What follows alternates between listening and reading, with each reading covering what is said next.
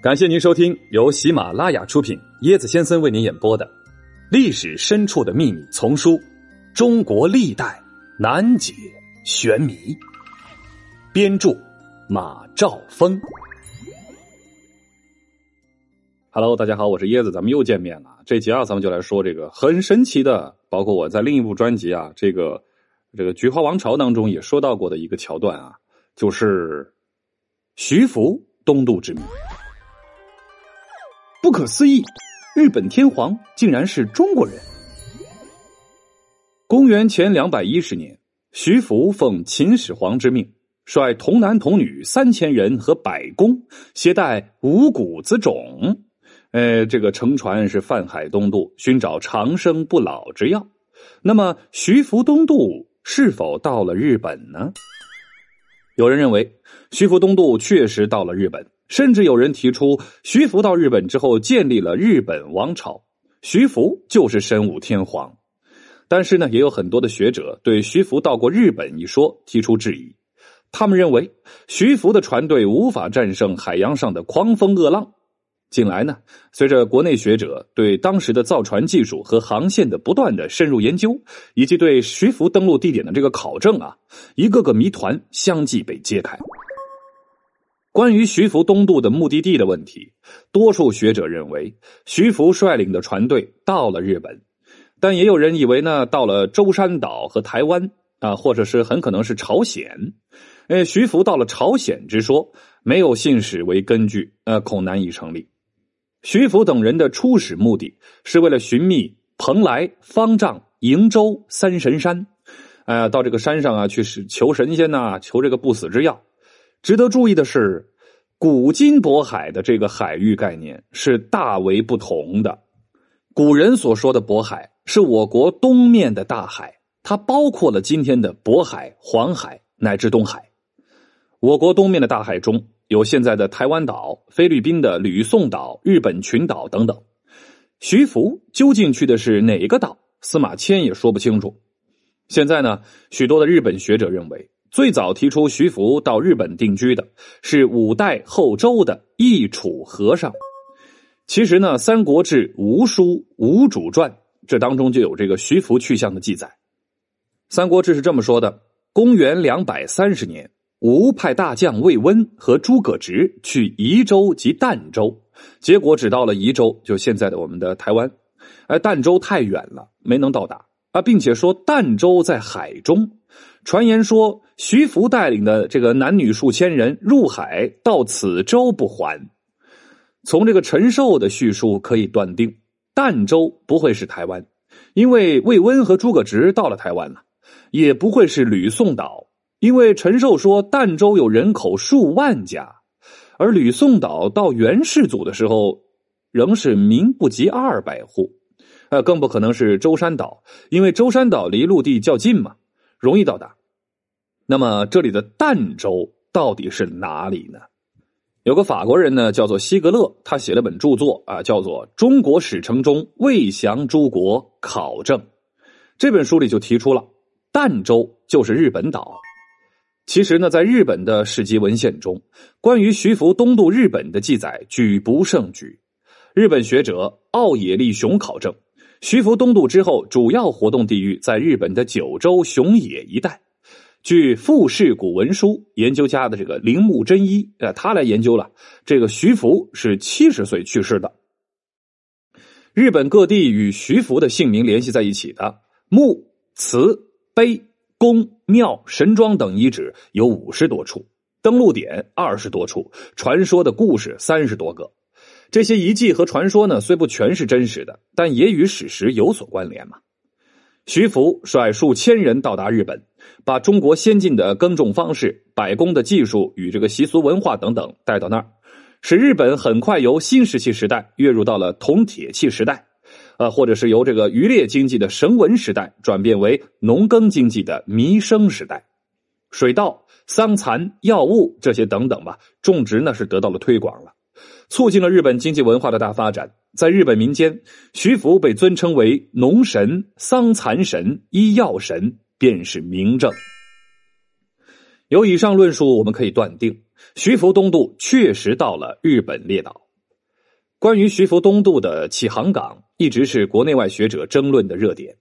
除了日本学者主张的广东沿海说与我国台湾学者主张的浙江沿海说之外，还有大陆学者主张的江苏沿海说与山东沿海说。徐福东渡起航点的确定，起决定作用的是当地的物质条件，一个呢是经济要发达，第二个呢是港口的自然状况，否则呃聚集大批的人员，征调大量的物资，建造很多的船只啊，这些等等大规模的准备工作就无法进行了。还有呢，港湾也应该呃非常的宽广嘛，并与这个腹地有便利的交通了。比较而言，具备上述优越条件的，据史书所记，只有当时的琅琊，没错，就是《琅琊榜》的琅琊。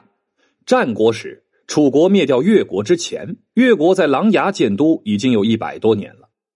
琅琊就是一度强大的越国的政治、经济、文化中心呢。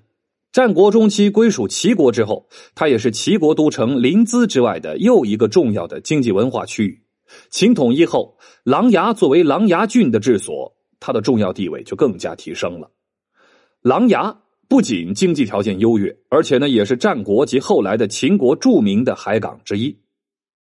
位于琅琊台下石河入海河段附近呢，是属于这个花岗岩侵蚀性海岸地貌，水深港阔，起航条件好。另外呢，徐山附近还有大小珠山、狼牙山等等，山上有大量的优质木材，具备打造楼船的充足资源。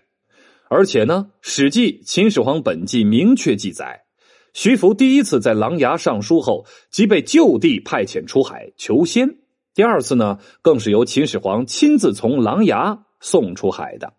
啊，有朋友说了，琅琊是哪儿啊？啊，一直在说琅琊，琅琊就是现在的山东临沂啊。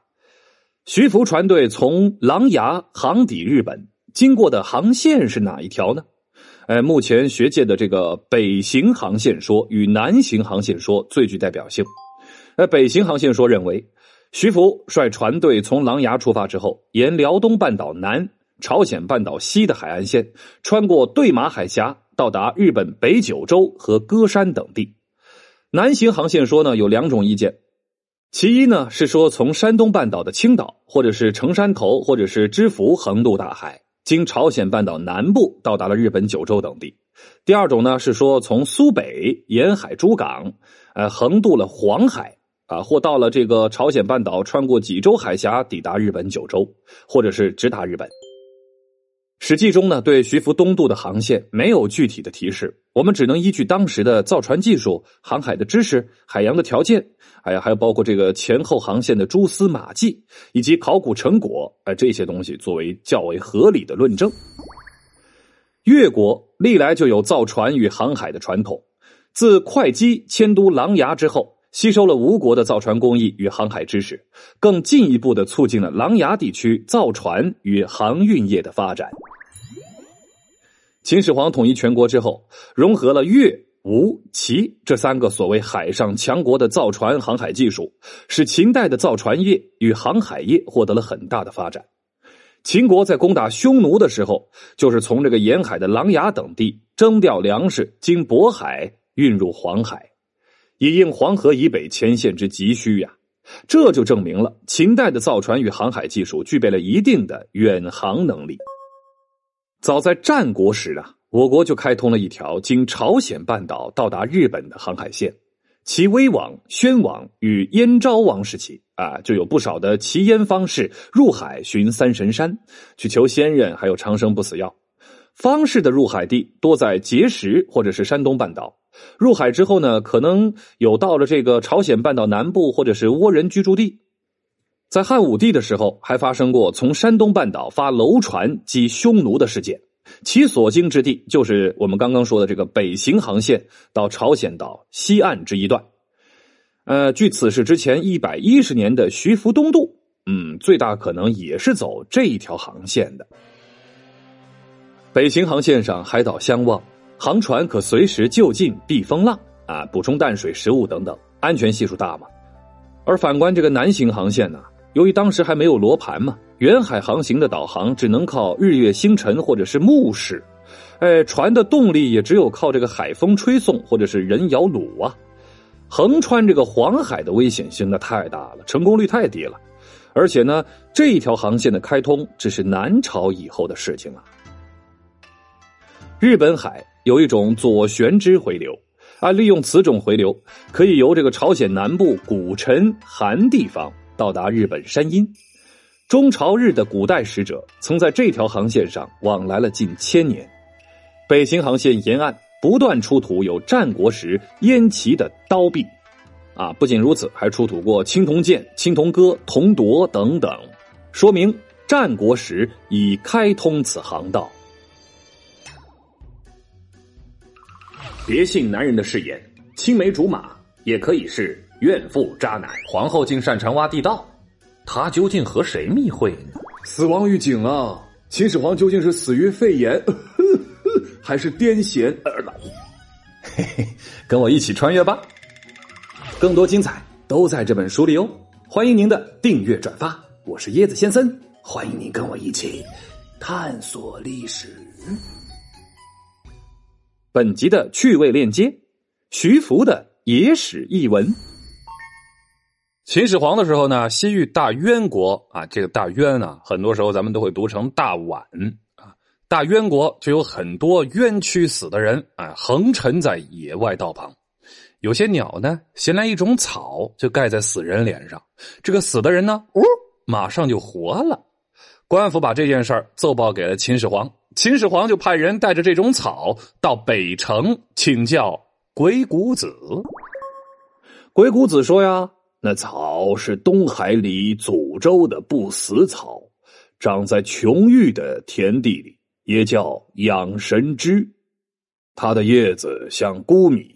不成丛的生长，一株不死草就能救活上千人。始皇听后认为这种不死草，哎呀，我一定要找得到啊！就派徐福带着童男童女各三千人，乘着楼船出海去找祖州。然而呢，徐福出海后一去不回，也不知道去了什么地方。后来沈西得道升仙的时候，道家始祖黄帝和老子派徐福为使者。来接沈西升天，哦，当时那个画面啊，徐福乘白虎车，杜世军、司马生乘龙车，侍郎伯颜之乘白鹿车，这三个人一起到人间来接沈西。从此，人们这才知道徐福已经得道升仙了。啊，这几集啊一直在说这个秦始皇的这个呃，想要长生不老啊。但是人固有一死，这个世界上哪有什么长生不老啊？下集啊，咱们就来说这个秦始皇死亡预言谜案。